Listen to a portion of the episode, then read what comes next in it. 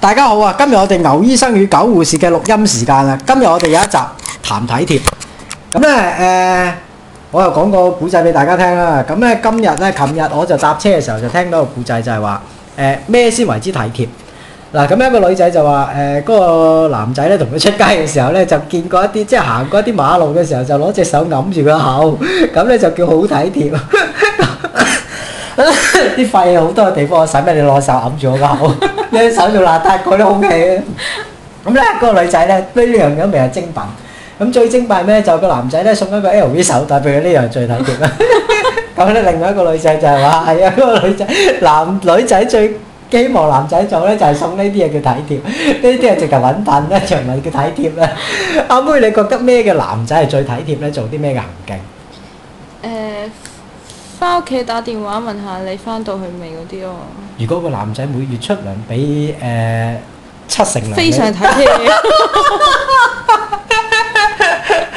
嗱，睇呢個金蛇形象，大家聽 下。語氣都唔同話嘅。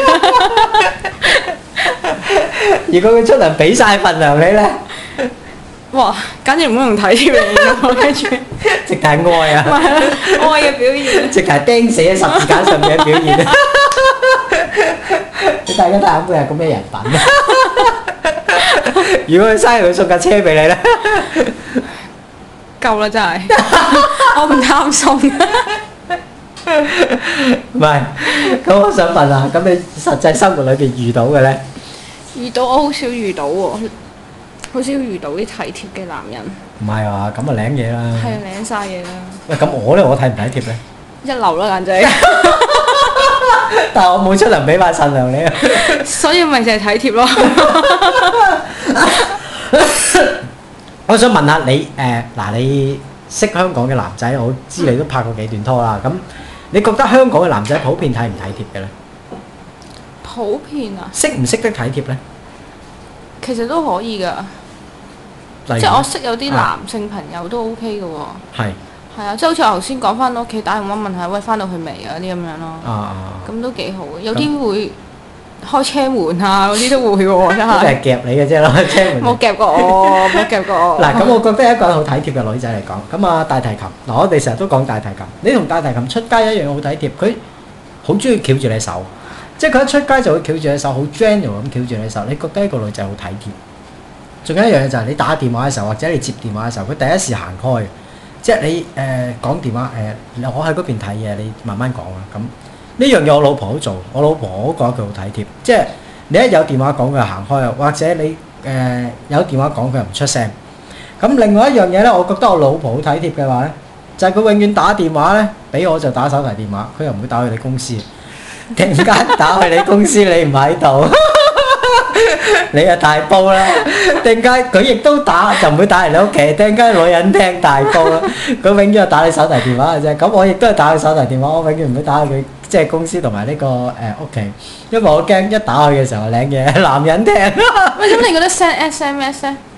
SMS 體貼㗎。咁我好體貼喎。即係我 send 得多過你 唔啊！係， 即係點解我會 send SMS 少答我打電話？因為我就驚阻住，唔知佢啱得唔啊啱啊啱得啊閒。咁如果我 send 得俾佢，如果佢得閒嘅，佢就一定會覆翻我㗎啦，係咪啱 先啊？？仲有一樣嘢，我覺得 SMS 咧就係要睇下啲咩字句啦。譬如 SMS 係可以甜蜜一啲嘅，譬如我成日都同阿妹同埋阿 Catherine 啊嗰啲講，哇我愛你啊，我愛得你好緊要，我愛你一萬年啊！呢 個我成日都講呢啲嘅，因為你可以喺文字上表達好多呢啲嘢，你當面口講就人哋未必接受到你㗎嘛，係嘛？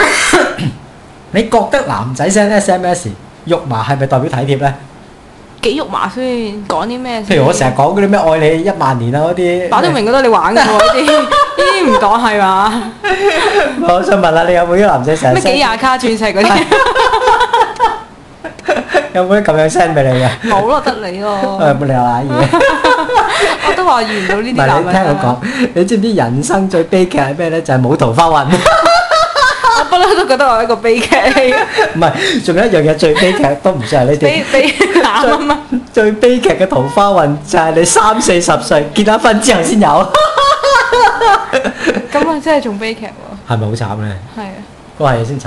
好悲劇。呢啲就係悲劇之中嘅悲劇。咁咧，另外我想講一番説話就係、有一日我個誒、呃男性朋友咩叫嗱？我頭先睇就係我睇女性嘅誒、呃體貼啦。咁咧，我有一個男仔朋友，我講過好多次咩為之體貼咧。佢有一次分手就喺呢個地鐵站度同女朋友嗌交。佢咧嗌交嘅時候就係話，佢女朋友就係話：你啊，都未送個鑽石戒指俾我，你叫體貼咩？個男仔就話：你咁耐未同我吹過簫，你叫體貼咩？咁樣咁啊，大家分咗手。咁咧，其實男仔睇體貼同女仔睇貼就好表面。 男仔就係覺得你身材好，你吹下簫咁咪體貼咯。女仔唔係㗎，好感覺性嗰啲嘢。嗱，嗯好似頭先阿妹咁樣樣，佢睇個男仔誒睇唔睇貼係睇佢愛唔愛呢個男仔嘅。你覺得係係咪？係啊係啊係啊即係好好 base on 你愛佢，你咪覺得佢體貼你咯。係啊係啊，倪康講嗰句説話就係你誒、呃一個誒、呃女仔，佢唔係一個男仔，誒、唔係當一個女仔愛一個男仔嘅時候，呢、個男仔所講嘅大話都變成 真話；當一個女仔唔愛呢個男仔嘅時候，呢、個男仔所講嘅誒真話都變成大話。嗯你覺得係咪㗎？係啊，如果個男仔同你講， 即係你中意佢嘅時候，佢幾愛你幾愛你，你信唔信㗎？ 好信㗎！你聽阿妹嘅笑聲就知係真。 仲有一樣嘢我想問下你，你覺得誒、呃男仔誒嗰個體貼誒係咪應該係由衷而發嘅咧？譬如嗱誒、呃有啲男仔個體貼係扮出嚟㗎嘛啊。係啊，你會唔會睇到佢係咪扮出嚟，或者真係由衷而發嘅咧？睇唔到喎，我睇唔到咯，係咩？嗯，但係你男朋友嗰陣時同你拍拖，一啲都唔 睇添。咁你係中意佢嘅 點知啊？都係嗰句咯，中意佢嘅就啊？就乜都我想問下你男朋友有咩吸引到你㗎？佢其實有咩吸引到我？初初唔係好中意佢，即係唔係唔中意佢，係即係只不過係嗰只唔中意咯，即係唔邊隻係唔中意？我好多隻即係唔係鍾意㗎真嘛。嗰只啊！我意思係，啊你明唔明啊？咁我想問下佢，佢有邊方面係令到你中意佢咧？佢揸住架寶馬， 我下次揸法拉利。跟住出咦掂掂地咯，即刻掂掂地咯。我下次揸法拉利。唔係，咁除咗呢次有 touching 之外，佢應頂啲行徑去到試過去㗎。曾經去示愛啊？佢唔會冇啦，你中唔中意我啊？咁唔唔會及係到唔係㗎。唔係唔係，咁咪嗰排好似有啲唔開心，即係因為有樣嘢係關於佢嘅。係咁跟住就咁我又唔開心啦，咁又同佢講，因為件事係關於佢噶嘛。咁跟住佢咪陪咗我出嚟咯。係咪佢生 cancer 啊？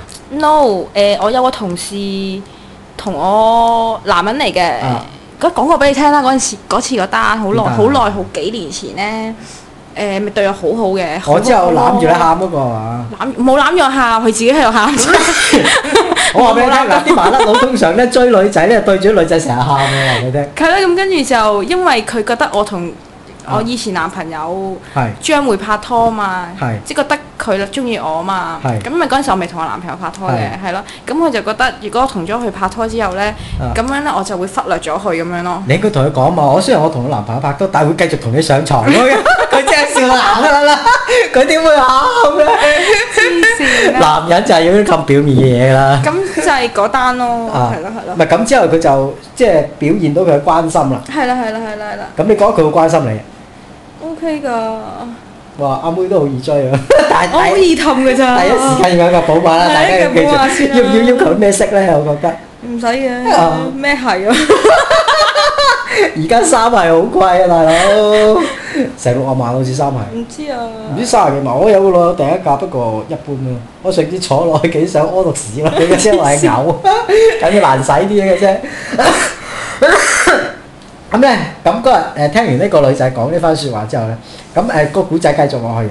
咁、個女仔咧就係話誒，原來咧嗰、個誒男仔咧，佢識佢嘅時候咧，就係、一啲佢新去轉一間公司去做嘢，咁嗰班誒同事介紹呢個男仔佢識。咁呢個男仔咧就根本有女朋友係個個都知嘅，咁咧就話俾個女仔聽，我對我女朋友以前幾好幾好啊，咁之後就分咗手啊，誒、我負啊，即係佢負咗我啊，咁啊，所以我而家咧就好體貼對啲女人啊，諸如此類咁樣，如何如何大樹菠蘿就係呃女人啲心，你發唔發覺而家嘅男人咧個個都係咁嘅樣嘅 咧，即係溝女呃女仔嘅時候，發哥，係咩？ 我都係受害者。係咩？你都係受害者咩？邊個同你講呢咁嘅説話？誒有人咁同我講過呢啲説話咯。係咩？邊個嚟㗎？喂， 我未聽過嘅。咩啊？咪同你講過咯。阿攬攬，唔係，另外嗰個啊。屌講過同自事己嗰個變頭嚟㗎啦咪。又係啊講嗰啲咩咩啊誒係咯咩 hurt 過嗰啲咁樣咧嗱，我話俾大家聽，千祈唔好上呢招啦，呢招溝唔到女。 唔係，其實可以嘅喎。嗱，呢低人， 我話咪俾你睇聽，下對邊個咯。我話俾大家聽，你第日想溝女嘅時候咧，你第一時間揸個法拉利出嚟，咁之後咧，誒、就俾住七八萬個女仔做零用錢，咁你通常都會追到呢個女仔嘅。第一時間就就唔好講呢番咁嘅圓而又圓嘅説話。村上春樹喺呢、個誒、挪威的森林講過一句好經典嘅説話。當男人對女人講一啲圓如又圓嘅説話嘅時候，就係、想將隻手伸入女人條內褲裏邊。你要睇下《挪威的森林》，好經典嘅呢段説話。我睇完之後會心微笑咗幾年咯，話俾大家聽。咁誒、呃我覺得而家香港普遍嘅誒、呃男仔啊，係唔識得體貼嘅。第一，佢哋嘅 manner 好差啊。嗱，我講咩 manner 好差啊？打扮嘅 manner 好差啦，即係講真着啊著到騎呢怪啊，古靈精怪啊，氹人嘅 manner 好差啦。即係而家香港氹女仔嗰啲係好 superficial 同埋好好短線嘅，即係佢氹完呢一段時間覺得得唔到手就唔會氹噶啦。係。誒，同埋一樣嘢就係佢哋氹人係有目的嘅。嗱，嗯。我點解咁講咧？通常而家嘅誒僆仔僆妹氹人咧，就係、我希望同你上床，或者希望得到啲咩，就會去氹你。但係我自己嗰一輩就係、我氹你，因為我開心，我先會氹你。即係我自己開心，咁、嗯我咪氹你開心。嗯即係開心分好多種噶嘛，一種係為自己而開心，呢就係最乞人憎噶啦；一種係大家開心而開心嘅，咁啊、會比較開心啲啦。嗯咁你又點睇香港而家嘅即係男仔嗰種嘅體貼態度？啊我覺得都係嗰句咯。如果你中意佢嘅，你覺得佢 乜都好噶啦。我想同大家講一樣嘢，阿妹咧係一個應該好耐冇拖拍，俾呢個愛情迷惑咗嘅人嚟㗎啦。 唔好耐啫都。喂，哦我想問下你，你覺得女仔做啲咩係好體貼嘅咧？女仔做啲咩好體係貼啊？嗯，知道個男朋友中意啲咩，但係又唔捨得買，跟住你買俾佢。我中意 model 咁點咧？中意 model 啊？係啊，咁分咗手咯。我話俾你聽，嗱，唔該晶晶阿妹拍拖拍咁多次，娛樂圈有一個浪子叫杜汶澤。有一次咧就訪問大塊田，啊佢老婆啊阿田蕊妮，咁咧就話杜汶澤生日，你想送啲咩俾杜汶澤？咁咧田蕊妮講嗰句：我知杜汶澤中意個 model 啊，我一定買俾佢啊！杜汶澤就一定咔咔咔咔咁笑啦。咁嗱，我話俾大家聽，男仔係中意呢啲嘢。我點解咁中意我老婆咧？我講過俾你聽未啊？嗯我曾經生日嘅時候。我床頭度貼住一張澳門嘅船飛連套票，你知唔知咩叫船飛連套票呢？包酒店，包酒店夜總會女人上房，哇！嗰啲都包埋咁高 嘅。係我老婆就貼一張嗰啲喺我床頭嗰度。咁你話我點可以唔愛死佢呢？